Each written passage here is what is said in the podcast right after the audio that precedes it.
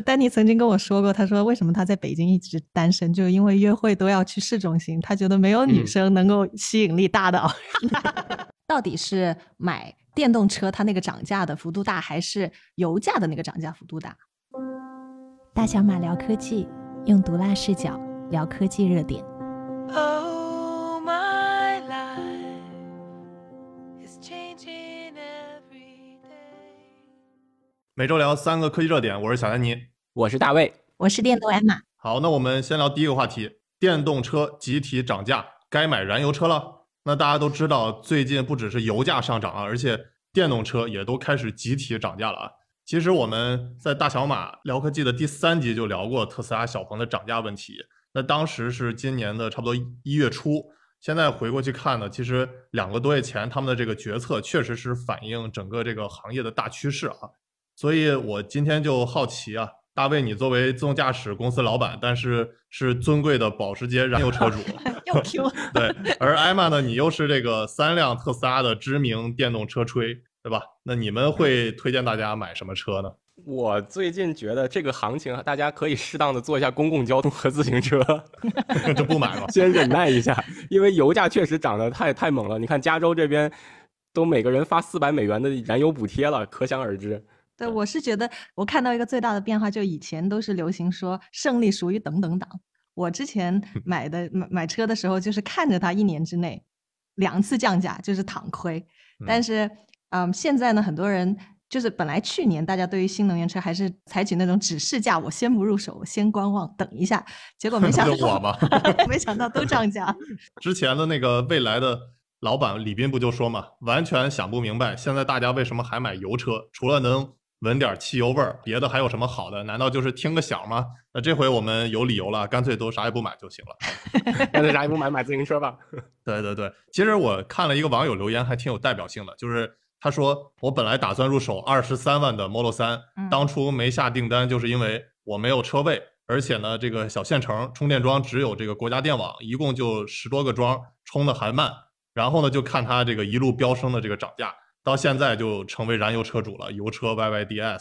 反正这个还是挺代表性的。就包括我们上集聊比亚迪啊，我感觉为什么我们这个这个网友反应比较激烈，其实就是也确实我们也没聊到一些，比如说三四线城市，就刚才这网友说的小县城的一些电动车用车的这个情况嘛，对吧？嗯嗯。不过燃油车它油价也在涨啊，而且我觉得油价持续上涨肯定是一个大趋势。所以，我现在挺关心的一个就是混动车。以前我是一个纯电电动车吹嘛，但现在这个，我是觉得其实混动车它也非常有意义。嗯，对，就包括插电和增程啊这些。对，没错，没错，没错。对，谁算一笔账？电池涨的价和这个混动车烧油涨的价，在一百公里到底溢价值多少钱？啊，对我看，其实最近理想就理想汽车那理想，它。最近在那个中国电动汽车百人会的一个发言，我觉得还挺有收获。就是他说，无论是石油还是碳酸锂，我们自己国家的产量和这个需求量相比，其实都是稀缺的这个物资。就是因为之前其实我们都说发展新能源汽车，其实就是为了解决这种比如说石油被卡脖子的问题嘛。但其实那个虽然新能源电动车发展的话，它这个比如说能一定程度上缓解大家对石油的依赖。但其实呢，就是像电池的最主要的这个原材料碳酸锂，它也是稀缺的资源，所以呃，也有可能在碳酸锂这个方面我们会被卡脖子。所以这两个就是石油和碳酸锂两个同时的话，我们其实都是相对来说要警惕这种能源安全的问题。而且他说了一点，我觉得还挺有意思，就是说石油的定价它不是看这个成本的，而是就看它这个需求的变化，然后它会这个价格的波动。那同样的话，那碳酸锂的背后其实也是会形成这种。啊，类似石油的期货市场就可以参考这种石油的期货市场。其实就有一百个玩家在这里头玩的话，其实只有一个是生产石油的，一个是购买石油的，其他九十八个都是这种金融炒价。对，其实这也是在一方面反映了，就是说，呃，以后无论是石油还是碳酸锂，都有可能这个成为就被卡脖子的我们需要注意的点。对，我看到一个关于碳酸锂的数据，就是说从二零二二年到现在，也就一年多的时间嘛，每吨的碳酸锂的价格就从原来的五万左右涨到了五十多万，嗯，所以就十倍多。你想想，怎么可能电动车不加价？对，是的，是的。上周在伦敦交易所，这个镍突然一下子把中国公司直接干爆仓了，就是像像丹尼讲的，大部分公司是没有需求的，百分之九十九都是炒家。包括那个理想，他还发了一个微博，也解释了为什么涨价，就是说目前来看，和电池厂商已经确定了二季度电池涨价幅度的品牌，基本上就都已经宣布涨价了。就没有涨价的，其实就是它那个涨价幅度还没有谈妥的，那个等待谈妥之后，普遍会涨价。所以这个涨价是一个那个普遍现象，所以大家懂的。如果买车的话，你就赶紧想要抓紧抓紧。其实我最近就订了那个 Model Y 嘛，然后长续太是时候了，你提的太是时候对长。续航版，所以也算是抓抓住了这波涨价之前的这个行情吧。买个理财产品啊，一百万的理财产品一年也就挣个四万块钱，五十万的挣两万。那如果三十多万赚了两万，这比买理财产品赚的钱还多呢。我还专门看了一下，就是说所有的这些新能源车涨价幅度最大的是嗯哪个车型？那其中啊、呃一个就是我们知道的特斯拉的 Model Y 嘛，它是、嗯特斯拉这是第一次在一周之内涨了两次价。如果我嗯没记错的话，它是三月十号 Model Y 先涨一万，然后十五号又宣布再涨一波。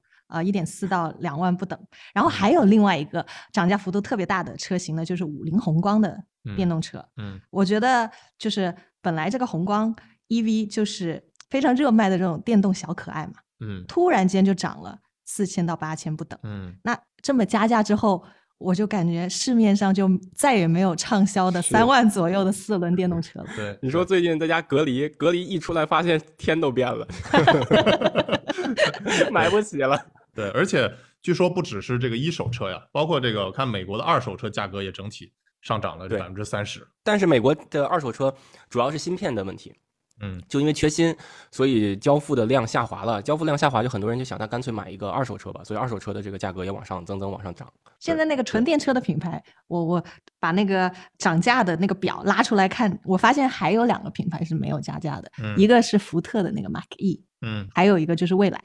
对对不过这其实也跟他们的这个销量有关系，就是它本来卖的就就就已经销量趋势下滑了，对吧？卖的不好的话，你还涨价，而且它也算是有点变相涨价，其实就把补贴少了，就是嗯少了嗯补贴，然后少了一些权益的话，那你就相当于是涨价嘛。而且嗯它马上就要出这个新车了嘛，包括改款车型的话，那你其实到时候捞一波对嗯对你到时候再去，比如说那个调整价格什么，就就不用赶着这个嘛。嗯，这回涨价实际上涨的是成本价，还不是像咱们之前说特斯拉或者其他的电动车的这个智能的溢价，所以这个涨的价格确实是比较就比较实在，就是说没办法，你看我原材料确实也涨了，我不是说诚心的在在软件上给你来玩溢价的。对，是的嗯，这个确实是大卫说的有道理，就是它其实是涨价两个不同逻辑。之前像特斯拉，它主要其实是我感觉是比较主动型的涨价，就是它需是根据这种市场的需求，然后啊、已经保有的这个订单量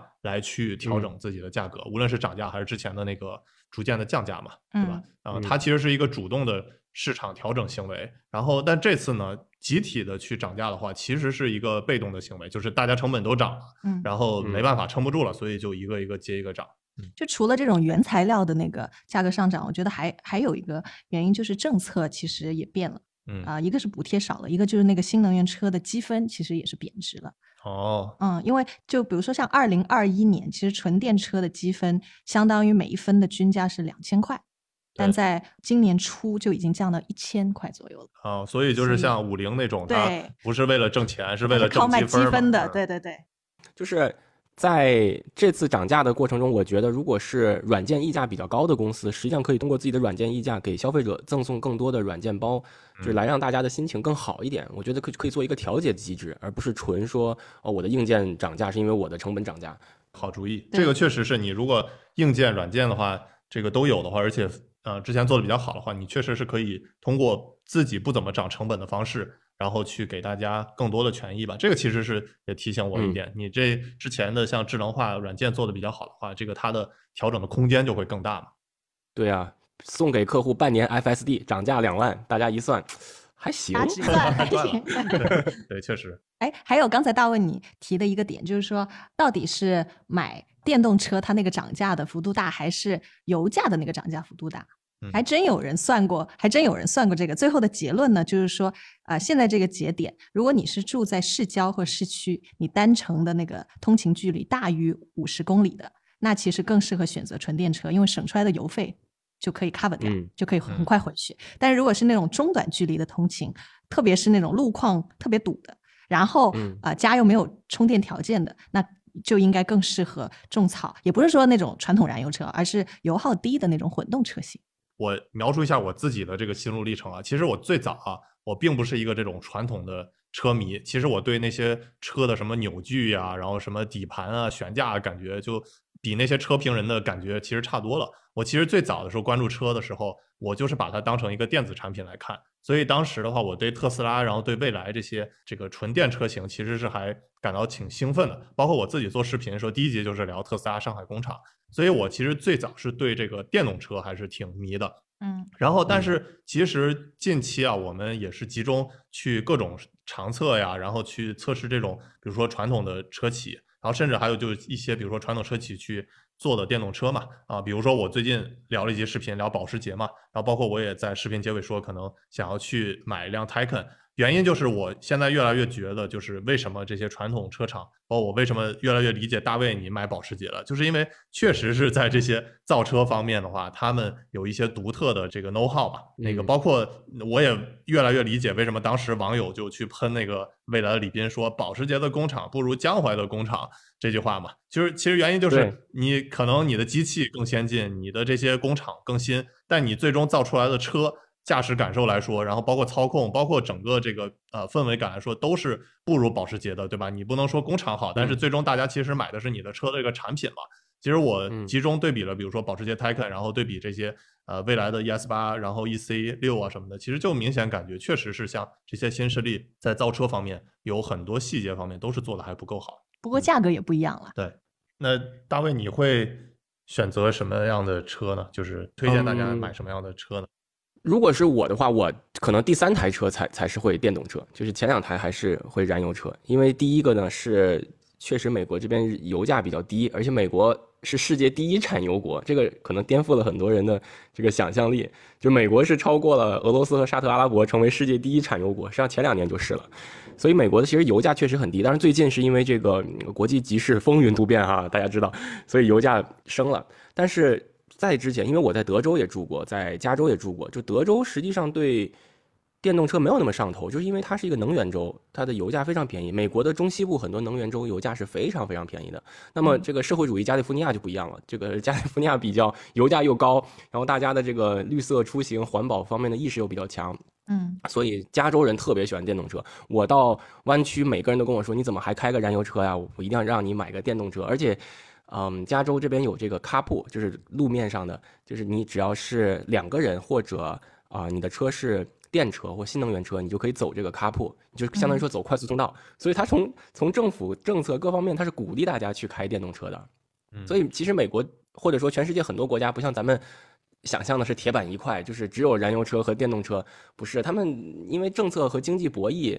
嗯，老百姓的可选择面是非常多，而且大部分人是从自自身的切身利益出发的，就是我就算一笔账，到底多少钱？对，包括海马，你最近不是也关注了那个 ePower 嘛？嗯就是日产的那个 ePower，其实在日本卖的也是特别好的，就是那种不用插电充电的，就是那种对，它根本就没有充嗯电充电口，然后它就是一个电驱的，但是嗯不用充电的一辆车嗯，它打的就是燃油市场。那嗯，你比如说一辆跟它同级别的燃油车，它如果跑城市的路的话，百公里的那个油耗要去到六个油吧，起码。那它呢就是三点九，所以就是这样的一辆车，在十五万人民币左右，其实还是很有竞争力的。嗯而且日本的车就是比较耐用，然后也是没有什么短板吧，在它同级别的车里面。对嗯嗯对。刚才节目刚开头我就说过，实际上我鼓励大家这个绿色出行，就是骑自行车或者坐公共交通。因为我其实坚持了一段时间，我切身感受是，你会利用这种碎片时间，身 身体变得比较舒服，比较好，因为你增大了运动量。其次呢，就是确实很省钱。这个省的这个钱还不是说一点半点的，因为一个自行车的钱，你起码起码就是半个月的油费就直接就省出来了。所以其实我觉得大家也可以从这方面去想一想，就是给自己搞一个自行车，就每天骑自行车上下班。哦，那你是在深圳，然后而且是不是住的近还好一些？就你不知道有一些其他的情况，我们这个我是在北京、广州、上海常住过嘛，反正我都知道有一些痛点，就是比如说北京空气问题嘛，对吧？那个、嗯这个大家都知道。然后广州其实是它的那个车和那个自行车的那个车道都没有分得很开，就是你要想骑自行车的话，你经常是你要不就跑到那个车道上，要不就你只能走那嗯种这个人的那个人行人行道，嗯所以要么你撞人，要么人撞你的。对对，哎就没有一条自行车专用道，对吧？所以这个其实是呃广州痛点。然后上海其实还好，上上海相对来说对这种自行车比较友好。那我不知道深圳，深圳是不是也还可以？深圳其实也没有自行车道，深圳是比较新的城市，但是呢，就是你在沿着路牙子骑自行车，我觉得大家的安全意识还是比较强的。所以说到这里，我觉得其实也是要鼓励，嗯，大家对自行车出行的一个安全意识，还有说就是大家要分配合理分配这个路权，就是政府修这条路又不是只给机动车的，我觉得摩托车、电动车。啊，自行车都有参与到这个交通当中的权利，所以实际上这方面我觉得要缓解城市压力，包括从这个角度去说，那什么什么样才能做到绿色出行，对吧？那你肯定要因地制宜，不可能每个人都一个人上班堵在一台车里面去耗这个油，我觉得这个是不合理的。而且像深圳、广州、北京、上海这种过千万的城市，如果要想做到人人一台车，那绝对是不可能。但是如果每天都挤地铁，地铁就会挤爆了。所以大家有自己选择自己出行方式的权利。那这个时候，我觉得政策就应该向这方面倾斜。嗯，是的，正好我们一会儿第三个话题要聊聊这个各个城市的啊，然后大家可以期待一下。大小马聊科技，用毒辣视角聊科技热点。Oh,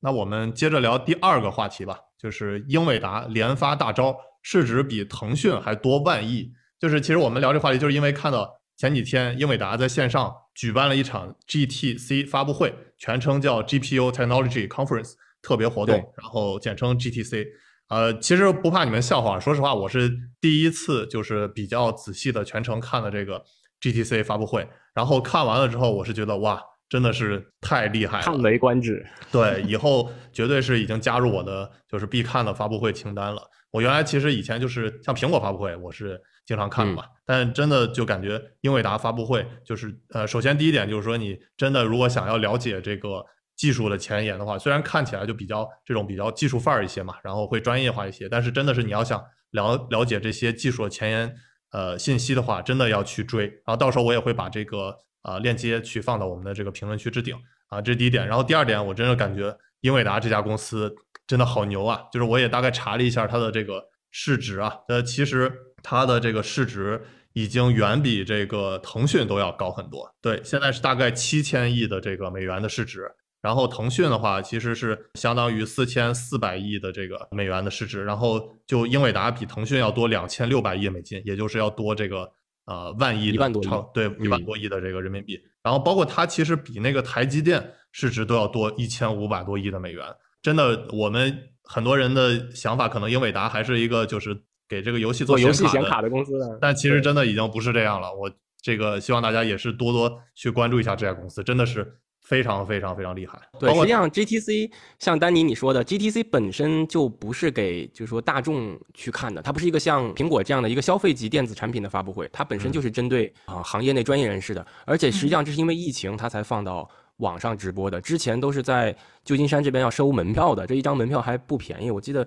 那时候是一千五百美元吧？你想一千五百美元啊，或者说公对很贵，而且如果是公司合作伙伴，一个公司也就是五六张票，不会很多的。它其实是针对小众范围内的这个行业来做的。对对，然后反正像一些专业的这些发布会的内容，到时候大卫给我们解读，尤其是自动驾驶啊。反正我是看就是说，包括直接他的这个发布会的开场和结尾都是特别特别精彩的。开场就是一辆这个奔驰的自动驾驶座舱开到这个发布会现场，然后之后一个一镜到底，然后特别的炫酷。然后其实也反映出来了之后，英伟达要在自动驾驶方面重磅的投入，然后市场潜力很大。然后呢，结尾呢又是一个既文艺然后又科技的一个结尾，就是它会展示了一个就是它的呃元宇宙的这个一个建模的，就是像机房的在那儿跳舞，然后就包括各种显卡啊、各种这个服务器啊就在那舞动。它结尾也是就是它的那个老大嘛，黄仁勋一个镜头，就是他一开门，然后那个机房就完全停止了。就静止尬住了，然后就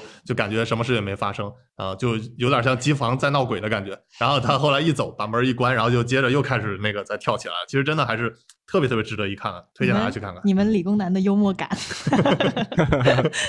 真的很这精彩。个英伟达用的元宇宙这个词叫 Omniverse，对，不是 Metaverse，这个是一个更具包容性的一个英文单词。他想要做这个元宇宙的，有点像基础设施架构的这种感觉。对，就像咱们之前聊的，就是其实元宇宙如果用在工业界是比较好的，这也是英伟达的这个牛逼所在。你看它这回发布会当中，大部分都是给工业界做的这个应用，呃，比如说模拟器，还有呃，尤其是工业模拟啊，像给给亚马逊啊，还有给一些造车主机厂做这个生产线模拟，就是小到一颗螺丝钉，大到整个车在这个台架上是怎么移动的，都可以模拟出来。还有医学影像方面。呃，如何去做这个？咱们说 CT 啊，什么 X 光片的这种分析，这都用到它的超算系统了。它这回发布的超算也是非常非常厉害的。还有，当然，丹尼刚才说的这个自动驾驶，这个是它其实一直持续在投入的，起码投入了已经十年左右了。嗯，它之前还收购了一家也是华人的创业公司，叫 DeepMap，是专门做高精地图的。这回又推出了一个新的产品，非常非常惊艳。他之前想收 ARM，但是没收成，然后光花了那个就是想要并购的那些费用，就花了十几亿的美金。横竖都让律师把钱赚走了。那倒是对，包括刚才那个大卫说的，其实英伟达它要服务的行业就包括医疗健康、能源、交通、零售、金融、媒体和娱乐等等。那个它其实说这个服务的行业要总价值要达一百万亿美元的这个行业，那其实就是它也暗示了自己啊，他自己就是说呃能。这个市值能达到万亿美元的机会，就他也做了一个分解。这万亿美元怎么组成呢？就其中三千亿美元是汽车行业，然后三千亿美元是芯片和系统的这个收入。嗯它其实这块是目前它的这个最大的收入。对，然后还有就是 AI 企业软件和元宇宙企业模拟软件各为一千五百亿美元。还有最后就是大家以为的，就是说它视频游戏收入其实是一千亿美元。其实它和就是大家的印象还是不一样，大家以为它游戏其实这个显卡卖的是最多，但其实它的未来的话，其实想要去往其他的各个的这个行业去发展。对它，我我觉得就是英伟达它厉害的不只是说它产品很厉害，然后啊、呃它这个对未来的这个布局很厉害，还有就是它的公司文化其实也特别特别厉害。嗯嗯，我们都知道很多那种硅谷的科技公司都是对员工很好的，但是英伟达它是 another level，它除了那些大公司那些很好的福利有之外，还有一两个吧特别有代表性的。第一个就我有一个朋友，他说英伟达的他在英伟达工作，他说英伟达连实习生都是每人有一台八个 GPU 的 DGX Station。那在美国，这是一个什么配置呢？就是一辆劳斯啊不那个那个法拉利那么贵的一一个配置，就不缺这个。对，就不缺这个。所以就是就让那些做呃深度学习的人觉得太幸福了。然后还有一个就是黄教主，他他们的大老板也是一个对员工特别特别好的人，这个也是嗯让所有的员工就他们那里无论是什么，就在美国，无论是啊、什么种族的人都觉得。很自己就真心的，你跟他们聊，都觉得啊就是很喜欢这个老板，很崇拜这个老板。比如说啊、他在疫情期间就啊、定了一项规矩，就是说疫情期间绝对不可以炒炒鱿鱼、炒人。然后呢，而且还给全公司的人发了一个邮件，就说那个邮件的 title 就叫做 “Prioritize your family, our work will wait”。先不要急着什么上班的什么，你可以自由的嗯选择，嗯，嗯，你在哪里上班？就家庭优先嘛，对这感觉是教父说的话嘛。你没有时间陪伴家人，我有。对，然后哦，还有一个我觉得他很神奇的地方，就是说他是一个就是啊、很接地气，然后超级爱技术的这么一个大佬。嗯那其中有一个点呢，就是说他会经常去一些技术大会。刚才啊、那个大卫也说了，就是他们的超算很厉害嘛，他就黄老板他就会自己就会去超算大会。那我就觉得你想想，一个市值这么高的一个 CEO。就是还会每年自己去超算大会，而且就真的会跟啊、不同产品的那些人去聊，去看你们到底有什么新的技术，你们到底有什么一些新的专利。有一点，这个英伟达很让我 impressed 的哈，就是其实我们从上学的时候，他们就赞助了很多项目，那个时候也赞助了呃，我们做材料学模型，还有一些材料学分析，全是英伟达赞助的。所以英伟达其实它它是深入到了从学校开始，它就占据了你的这个相当于说计算单元的一个很大的份额。然后你从学校或者说你读研读博出来，你已经熟悉它了，那你走到工作岗位，其实你很大程度上会沿用它的这套东西在用。所以这也是为什么它的它的就是说市场占有率这么高，因为嗯它从孩子开始培养啊，你想这个嗯多厉害！但是这个也是很有前瞻性的。是的，对，这也像华为在做的一些事情，它不是也嗯是重点嗯资助这些大学的嘛？啊，其实就是为未来做布局、做准备。对，要对年轻人好。对，白送那个时候是 只要你是申请到他那个 NVIDIA 的那个加速营，呃，很多项目是白送给你这些显卡的。人送了回去装去打游戏去了，挖矿去了。也可以，也可以拿去打游戏，你甚至可以放到某宝上直接给它卖了，他这个其实也不管的。但是就是说很少有人这么干的。嗯，对对。其实我查了一下，就是虽然那个英伟达它未来的布局很大，然后但是它最近的这个财年啊，就二零二一财年的话，它的这个营收额最主要还是游戏，就是占它整体收入的百分之四十七。嗯然后其中一项增长最快的就是数据中心业务，它目前占到它收入百分之四十。那数据中心嗯就是大家比较熟悉的，包括云计算、AI 计算、超级计算机等等，就要用到的这些。嗯，然后它要之后重点发展的，比如就像那些呃 OEM 和其他就是给那些呃车厂啊，包括它那个给车企做的 Orin 芯片什么的。所以整体来看的话，它还是主要靠游戏和数据中心。但未来的前景就可想象空间就是高，包括我们之前说的那些像什么 AI 自动驾驶啊，然后还有元宇宙等等。嗯，实际上，他这个收入里面有一部分他没有好意思说，实际上是被谁买走了呢？就是被挖矿的，就是做数字货币的这些人买走了。嗯，所以它其实很大一部分程度不是说，呃，消费者买了多少游戏的这个显卡，而是被挖矿的人买走了。但是这个它没有单独划分出来做一个品类叫 crypto，它没有这么做。那另一个方面就是它的这个芯片，就是 NVIDIA Drive 整个这个系统做的是非常好的。它其实是一个基于硬件的开源平台，也就是我最早做节目当中说，自动驾驶有三个很大的开源平台嘛，就是嗯 Altware、百度的阿波罗和 NVIDIA 的 Drive。那这个 Drive 确实是随着它的芯片一代一代往前，从最早的我们叫 Jetson。到 Xavier，到现在 Orin，还有它新发布的2024年的这个产品，它有一个很长的 roadmap。你看，我们前两集做节目，就国内的造车新势力，大部分选择的都是 NVIDIA Orin 的这个平台，就是在未来两年的 roadmap 当中，全都是 NVIDIA Orin。对，这次比较重磅的消息就是它宣布要和比亚迪要去合作了嘛。它的这个发布会有一个细节，我觉得还挺有意思的，就是他给自己的这些架构去命名，其实还是挺有情怀的。就是他会给这些美国的，比如说计算机科学家 Grace Hopper，就是其实就是嗯她是耶鲁大学第一位数学女博士，嗯然后是世界上第三位的程序员。然后就大家比较熟悉的那个，比如说发现 bug，然后 debug，其实就是他去发明的这个词儿，因为他真的当时就是比如说呃去找问题的时候，真的发现了一个 bug，就是一个飞蛾 在那个那个计算机里面，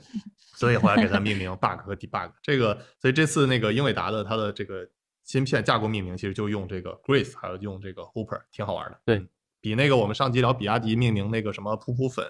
然后这种要强一。个是一个是针对消费者，一个针对专业领域，这个还是有区别的。嗯，那那倒也是对。你说到命名法，其实我觉得最搞笑的就是安卓的那个命名法，就是从 A 开始，A B C D F G，然后每一个都是一个糖果，就是既有情怀又让你记得住，就你能预测到下次是什么单词，然后你就去猜。哎，这个真的挺有意思，我都不知道。对，是的，是的，从 A 开始，比如说什么呃 honeycomb、jelly bean 等等的，就是全是糖果。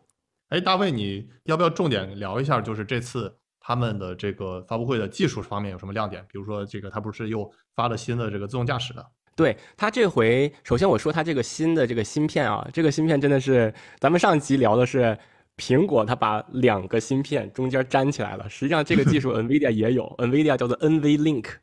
这个 NVLink 的这个技术其实速度是更快的，而且它是把两个超级大的这个 SOC 粘在了一起。这个回头我给大家发一个图。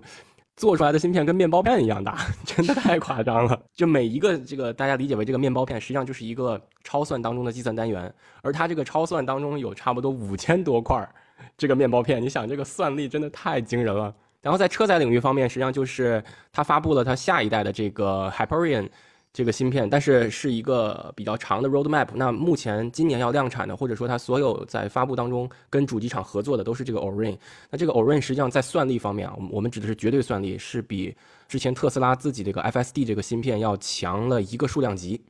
就是是从呃一百变到了上千的这么一个变化的。所以大家可以想象。这个当中的这个差异有多大？但是我之前也讲过，特斯拉它牛不只是牛在它自己做的芯片的这个 SOC，还有它自己的软件。所以，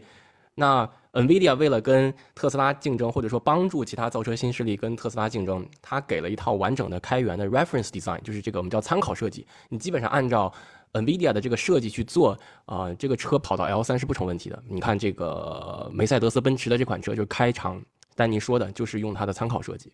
对，嗯它的那个 Hyperion 是要在二零二六年才量产，哦所以对还是有一嗯段时间的。然后呃，包括大卫刚才说的，就是他会给这个一个有点像标准模板的感觉吧。它的这个其实路线还是跟特斯拉完全不同的。它这个比如说对 Hyperion，它是要支持这个十四个摄像头、九个雷达、三个激光雷达，重点标注它是有三个激光雷达，然后还有就二十个超声传感器。所以对它还是就哪怕从长远来看，它还是要跟这个特斯拉的这路线去硬刚的。对，它走的是我们叫多传感器融合嘛，就是嗯摄像头、激光雷达、毫米波雷达、超声波雷达整个融合起来。所以这样的技术它底层是需要有高精地图的加持的。那果不其然，NVIDIA 提前布局收购了这个，我我自己觉得是硅谷华人创业明星团队，是叫 DeepMap，就是这个公司给它做高精地图。嗯，这个高精地图做的也是特别厉害。当然，我在此就不延展的说高精地图的技术问题了。但是，呃，NVIDIA 为了推广它的芯片，它其实是在上层、中层和下层都做了布局，都方便主机厂去使用的。嗯哎，说起你刚才说到那个就是明星华人团队那个 DeepMap，我觉得嗯英伟达有一个挺有意思的点，它这个创始人是华人之光嘛，我以为他的管理团队或者决策层会有啊、挺多华人的，但是恰恰相反，就是他整个管理层、整个决策层除了老黄以外就没有一个华人高管。嗯然后我觉得这个就挺有意思，包括呃，就是黄仁勋他无论在公司还是我我朋友说他其实都是不不不说中文的嘛。我朋友的解读就是说他其实是很有意识要把自己向外的那个形象造成是一个非常完全西化的美国化的，然后他组建的呢也是一个彻底的美国团队，才能消除嗯美国人的疑虑。对他出生在中国台湾省，然后初中就去了这个美国了，其实是已经非常一个西化的了。对但他也很刻意的，就是去营造这种形象，对不然的话，你其实一个就是像他这种公司，对对对，其实没有办法。就网传老黄的就这些这个昵称还挺多的，就什么前有人勋后有天，显卡在手虐神仙，还有什么显卡教父、核爆狂魔、皮衣刀客、爆破鬼才、两弹元勋、氢弹专家、胡巨头什么的。老黄不黄，但很暴力，对吧？其实他这个还是有很多梗的。哎，艾玛，你要不要给大家介绍一下，就是他到底是为什么这么牛啊？就是从我的调研，还有从我有一个在英伟达的啊、工作的好朋友，他跟我说的呢，就是他有几个特点啊、第一个就我刚才说的，他是一个非常接地气的，然后对技术啊、真的很热爱的。我刚才不是说他还会就是每年都会去那种超三大会，你很难想象一个就是比如说谷歌的老板或者英特尔的大老板还去这些，还跟年轻人聊天。对对，他是技术出身，然后后来又去做了销售，其实就是又懂技术，然后又懂市场，这个是非常难得的。其实美国这两个最厉害的芯片公司都是华人，还有嗯嗯那个 AMD 的 Lisa 苏妈，对对对对对，苏妈，她叫苏姿丰。后来我查了一下，她原来是美国国家工程院院士，就是跟马斯克齐名的院士。马斯克同同事，对对，但是这个 Lisa 苏她真的是呃这个领域的就是说专家，她是 PhD 啊，所以她还是不太一样。对，现在真的很厉害。就原来大家理解的，就像硅谷这些互联网公司，这个都是印度的高管比较多嘛，就除了白人之外对对对对。然后那现在就是华人开始越来越多了啊。芯片行业其实是华人占有很重要的一席的，就像你丹尼之前做节目讲的，就是这个台积电的老板这对个张忠谋，嗯，对张忠谋带出了一批人。对，有点像黄埔军校的感觉。然后艾玛，你继续，还有什么厉害的？嗯，还有就是，我觉得可能华人的老板，就我们呃那个风格嗯，跟比如说印度人和白人也不太一样。反正我感觉在英伟达就没有哪个员工是不崇拜、不喜欢他们的大老板的。嗯那这个我觉得就跟特斯拉、SpaceX 员工对于马斯克的感情就很不一样。我就是之前写书采访的每一个啊、呃马斯克下面的员工，都是对他肯定都是很敬佩嘛。但是同时呢，就觉得他们这个老板实在太极端了。只不过就是说能够理解 对，只不过就是能理解他不不疯魔不成活的这个 style。那嗯曾经有一个 SpaceX 的高管就说，呃，工作的时候马斯克就会给你巨大无比的压力，嗯外部压力，无论是时间上还是精神上，然后就是让你极度的不舒适的，就在那种不舒适呃中干活。他还把这个工作 style 总结为就是那种钻石打磨的大法。就是你想搞一个闪闪闪闪发光的钻石，其实你要是非常高压的去压它，高温高压哎，对对对对对对对。但是呢，英伟达它整个就是公司文化，包括老黄他整个为人就很不一样。你你看他，我们再八卦一下，再延伸一下，就是马斯克，我们上一集不还聊了嘛？他多个女朋友，然后跟嗯啊、不同的女女人生了七八个小孩儿，但是啊、老黄呢，他就是一个老婆，然后两个小孩儿，特别特别美满。嗯所以你也能看得出来，他们是非常不一样。在英伟达的福利，就是工作的那种福利也特别特别好。然后啊、呃即使是就是英伟达中国也是二十三天带薪假期，十天病假，然后还有产假啊、特别是对男生，就你有三个月的带薪产假，这个都在很多的，就是已已已经就是像得对很嗯难得，已经就是谷歌、微软这种超级科技巨头那味儿了。嗯就不是一个那种嗯，就是新崛起的嗯创新公司的那种非常卷的感觉。对对对的，欢迎大家都给我们评论反馈，每期节目我们都会抽取精彩评论送上一份礼包。这次我们从 B 站和小宇宙选了两个精彩评论，来自 B 站的异化歌王听完我们上期的节目，写下了近千字的留言，跟我们分享了比亚迪和华为这两个非常优秀的中国品牌，为什么华为的品牌力要远高于比亚迪。非常有意思，大家可以去翻一下他对于比亚迪和华为在广告营销和实地销售的具体对比。另外，我们发现小宇宙上的听众留言也不少，有位叫阿良的听众就分享了比亚迪和特斯拉做产品和品牌路数的不同。我们会私信这两位网友送上神秘礼包，也欢迎其他朋友多多给我们留言，分享你们的观点和感兴趣的热点话题。大小马聊科技，用毒辣视角聊科技热点。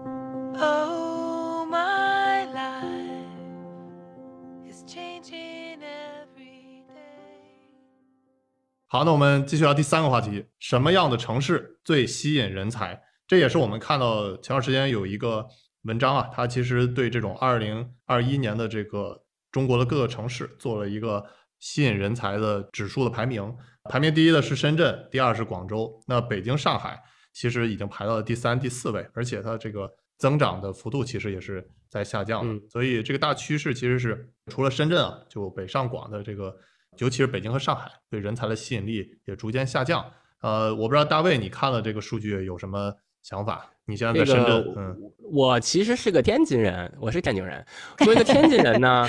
我第一反应就是天津这个城市 GDP 总量跌出前十，然后对人才的吸引力也跌出了前十，真的是令我太唏嘘了。而且这个榜单当中，指北方城市，我们指的是秦岭淮河以北，说实话只有北京了。所以这是一个我觉得值得深入去探讨的一个问题，就为什么呃人才的吸引大部分集中到南方，或者说集中到这个珠三角和长三角地区，而不是呃像传统的你像这个丹尼，你当时本科在哈工大是一所非常牛逼的学校，那为什么就是说没有集中在传统的这些高校？特别发达的地方，这些孩子为什么毕业了都选择离开，或者说人才为什么选择离开这些地方，是一个让我觉得值得深思的一个点。对，是大卫说的这点提醒我，就你看这次的人口吸引力指数十强当中，就像大湾区队其实是表现特别突出的，它嗯不只是深圳，其实也把周边的像广州这个东东莞，还有这个佛山，佛山对，其实都是带起来很猛的。吃的好的地方就能吸引人 才。对对，东莞肯定是我觉得那个像华为，它在那儿建其实是帮助很大。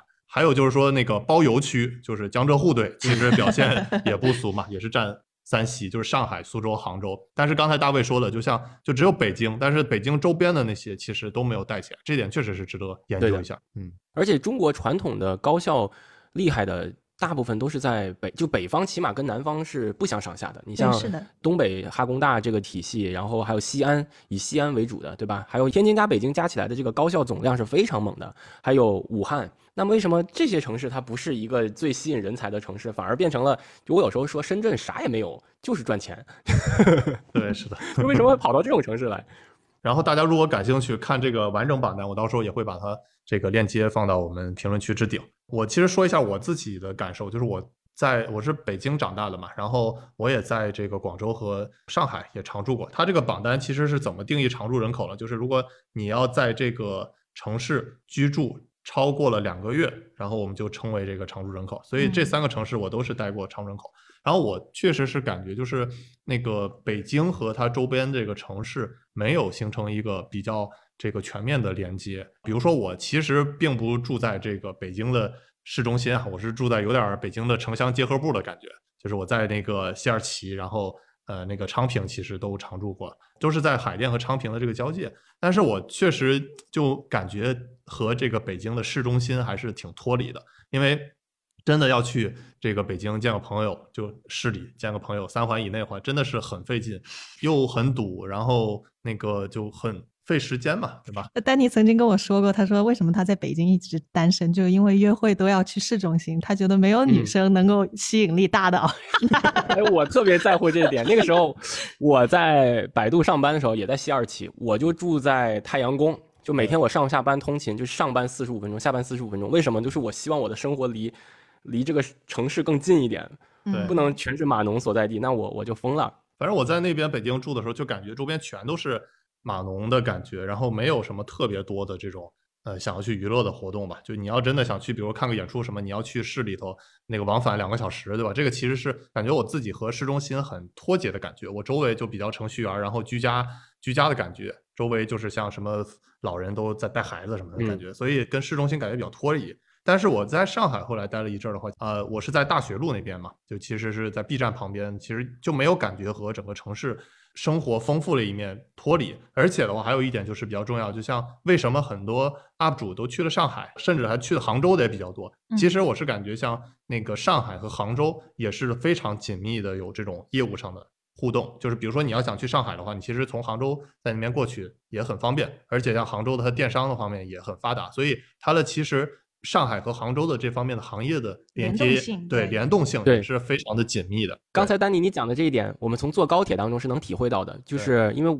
我作为一个天津人，我有的时候去北京，你会发现从天津到北京中间晚上路边灯都是黑的，嗯。但是 这件事情不会发生在从深圳到广州和从这个上海到杭州，就是一路高铁走到哪儿都是灯火通明，你就可以发现它的经济发展是非常均衡的，它不是说只有这个城市周围寸草不生。对对对，而我们不是刻意黑北京啊，我自己也是，我爸妈还都在北京的，那确实只是说一点我自己的比较主观的个人感受吧。然后，但是到了广州之后嘛，首先广州它虽然它经济这几年它追不上深圳，然后但是它整个这个无论是消费来说，还有美食来说，都是很舒适的嘛。而且你要真的想去深圳的话，其实也是感觉大湾区是比较一体化的，所以整体来说，确实是我如果是一个假如说家不是在北京的一个呃回国留学生，那我可能比较自由选择城市的话，我就会更偏向上海和广州。我看网上有一个说法，就是把中国分成了四个经济活跃的三角区。那第一个最活跃的，实际上就是广东的这个珠三角。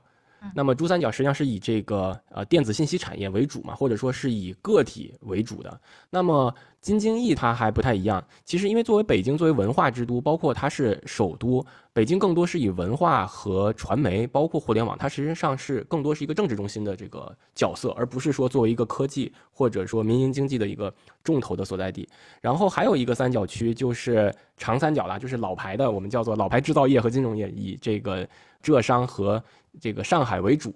还有呢，一个是我之前不知道的，是西安、成都、重庆，这个叫内地三角区，叫西三角。这这三个三角区都是以文文化、娱乐、旅游为主的，就是你想到西安、成都，你就想到好吃的，对吧？然后想到就是你可以去旅游，所以呃，当然也有很多人才是去这个西三角，但是去西三角的人才和去呃，就是说长三角和珠三角的人才，它其实是不一样的，它更多偏向于服务业和文化旅游业。哎，我问你们俩一个问题，就是说，如果你们是应届毕业生啊，你们觉得选城市更重要，还是选那个工作更重要？这个其实是我之前给小鹏汽车做过一场直播，那他们就让我去面试小鹏汽车的 CEO 何小鹏，相当于就角色反转了啊。嗯我呢就去当面试官，然后何小鹏呢就当应聘者，这个是我我给他提的其中一个问题。嗯我想知道你们你们如果是应届毕业生的话，我这个问题从选大学的时候我就想得很清楚，肯定是城市嗯更重要，嗯因为就是我们说有的时候人他走着他有一个路径依赖嘛，呃，不是说你喜欢计算机，然后上了大学就一定要学计算机，毕业之后也一定要干这行的。你在一个更加呃 diversified，就是更加多元化的城市里，你很容易找到自己的定位，或者说你的这个换工作或者换一个生活方式的成本没有那么高。对吧嗯？如果你只是看中了一个工作，呃，说的更极端一点，这个七八十年代那时候，很多父母都是，呃，响应祖国号召去大西北或者说哪些地方做这些科研或军工项目，孩子就被带过去了。那你想，他其实这个孩子他生活在一个家属大院，又是远离城市的，他的这个这个 lifestyle 和这个 mindset 是跟在大城市长大的孩子其实是很不一样的。那从这点角度来说，我自己是更偏向于在一个机会更多、更包容的大城市，在这个里面再去选工作，而不是说我首先要找这样的工作，哪怕这个工作是在一个偏僻的地方，只有这件工作，我不会做出这样的选择。对，是这点我是很赞同大卫的。其实之前很多人就问我，你到底是选学校重要，还是选专业重要，还是选城市重要？我其实一直给大家的那个排名都是城市大于学校大于专业。呃，包括你现在的这个问题，其实也是，我觉得城市选城市要大于这个选工作，因为刚才大卫说的我很赞同，就是嗯，这个人他其实是一直在变化的，包括我们三个其实呃学的这个专业和现在做的这个工作都是其实跨度不小啊。大卫相对来说更紧密一些，你是学材料然后做的自动驾驶，但是我跟艾玛其实是这个专业和你的这个工作现在。完全是天壤之别。虽然有一些这个学习方法，呃，有一些知识储备可以是有一些跨界的，但是真正来说的话，你其实这个专业和你的这个工作变化差异很大的。那这个时候的话，我就觉得肯定是优先选择城市，城市可以给你有多元的输入，你可以见到更厉害的人。其实，呃，我最近在我那个知识星球也发了一条，就是跟谁玩，其实比玩什么更重要。就是你就像创业嘛，就为什么很多这个投资机构喜欢这种连续创业者？他其实就是觉得更看重这个人嘛。他其实哪怕比如说之前做的这个创业这件事情他失败了，那有可能是他机遇的原因、大环境的原因。但是他只要看重这个人，然后看重这个人组建了这个团队，其实我觉得都是就是说你跟谁玩比玩什么更重要。我我也是跟你们想法很很接近，我觉得我也肯定会选城市优先。然后我小的时候呢，其实给自己立过一个 flag，就是我想啊，比如说我十几岁的时候，可能十到二十岁吧，我就希望自己能够看很多好的书。然后二十岁到三十岁呢，我就希望自己能在非常不一样的城市、不一样的国家去生活、去工作。我自己经历了，就是在比如说在过去十五年吧。应该在超过十二个城市、不同的国家、不同的城市生活过。然后我是觉得，就是那个山本耀司他说一个话特别对，他说自己这个东西你是看不见的，只有撞到一些别的东西反弹回来，你才觉得你才知道自己是个啥。然后我觉得城市也是一样的，就是说你一个城市、一个国家，它是有它自己的气质，有它自己的优点，也有自己的盲点。你在一个地方待久了，你就会吸收掉这些盲点，你自己是看不到的。然后只有你到了另外一个地方、另外一个城市、另外一个国家，哎，你才会发现，哦，原来是这样子的。这这里我补充一点，实际上你像咱们的求学和工作经历，都是让我们待了很多城市。那我其实，在呃伦敦、香港、北京，然后又到美国，要到深圳。我自己的体会就是，嗯，我我更选择这个城市，它的第一个是包容性，第二个是我作为一个拎着包、只有脑子的人没有关系。那我到这个城市能不能活得有尊严？嗯，这个是很重要的，就是你不要告诉我办个什么证得跑一个地方跑四五趟，这种城市是没有前途的。你给这个年轻人或者说给人才带来的不必要的困难太多了。所以你看，呃，为什么我最后选择落在深圳，或者说，嗯，包括我们之前在香港，以至于在美国，我都会觉得，哪怕我谁都不认识，但是这个地方它有规矩，我办一个什么证，办一个什么文件，大家是有规矩的。呃，该在网上递交的，那你到点儿去，一定是能办成的，而不是说，你像我作为一个天津人，我都能感觉到，我回天津办一件事情，这个没个两三趟，这事儿就根本就不行。那这件事情，你说一个年轻人，他每天上班时间又这么紧迫，他怎么可能去完成，对吧？所以这也有一个我自己觉得是中国从北到南的一个，无论是政府还是企业的服务业的意识，包括办事儿的效率都是在提高的。但是我跟朋友们聊，为什么会有这个现状，实际上跟这个地区本身之前的产业结构有关。你看，越往北方啊，咱们以东北举例子，它是一个资源型的省份，或者说大工业为主，那它肯定是以国家意志在主导的。那么深圳实际上之前是个小渔村，跟香港接壤，然后改革开放，大部分其实真正挣到第一桶金的都是小老板，对吧？就是广东人说的穿个拖鞋戴个金链子的小老板，那他肯定是比这个资源型的省份大工业的，他的服务意识或者说他的这个个体意识要强。所以这个才是核心的差异。那这样的城市，像深圳这样的城市，它崛起之后，它的政府也是去适应这样的经济制度的，它也是一种服务意识很强的政府。所以这就是好上加好。那到东北可能就变成一个，反而是一个恶性循环了。所以这就是导致人才大量的从这种地方跑到了像深圳这样的地方。我自己是这么觉得。反正我是个人建议，就是大家趁年轻的时候，能尽量的多去一些城市。然后我最近啊听那个播客叫《创业内幕》，就是 GGV 做的那个。他其实就他们的那个合伙人 Hans 就提到了一点，我觉得还挺有意思，就是他为什么就是当时投了小红书嘛，GGV 为什么投了小红书？其实原因就是他们觉得这个团队是最适合做这件事情。就他那个举例，就是他们的老大毛文超嘛，呃，其实之前他在上大学之前其实是都没有坐过飞机的。后来呢，他就在大学期间啊、就其实跑了这个一百多个国家，然后典型的背包客。对，然后这其实就是相当于一个从无到有，然后从一个土鳖到一个就是呃嗯了解世界，然后了解各个城市国家的一个一个过程吧。就它相当于是一个自己打怪升级的这个过程，所以他是很了解就是这些就是想要去比如说了解国外的好东西，然后现在是了解世界的好东西的这些人群他的需求。所以嗯，我觉得就是说在年轻的时候还是多经历一些，多去体验一些不同的国家和城市，然后等年龄大了以后，你就根据自己的个人的意愿，然后自己的个人喜好。然后我现在其实也不觉得就是说那个城市越繁华或者是越